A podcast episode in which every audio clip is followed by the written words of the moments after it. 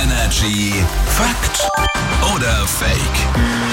Gucken wir mal. Patrick ist hier. Schönen guten Morgen. Morgen. Es gibt eine Aussage, jetzt überlegen wir Fakt oder Fake. Lesen verlängert das Leben.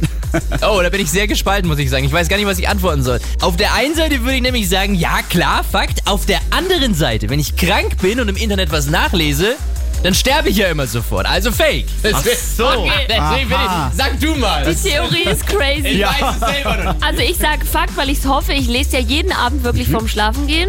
Deswegen, ja, wäre ja schön, wenn es auch was bringt, gell? Oh, Lesen verlängert das Leben.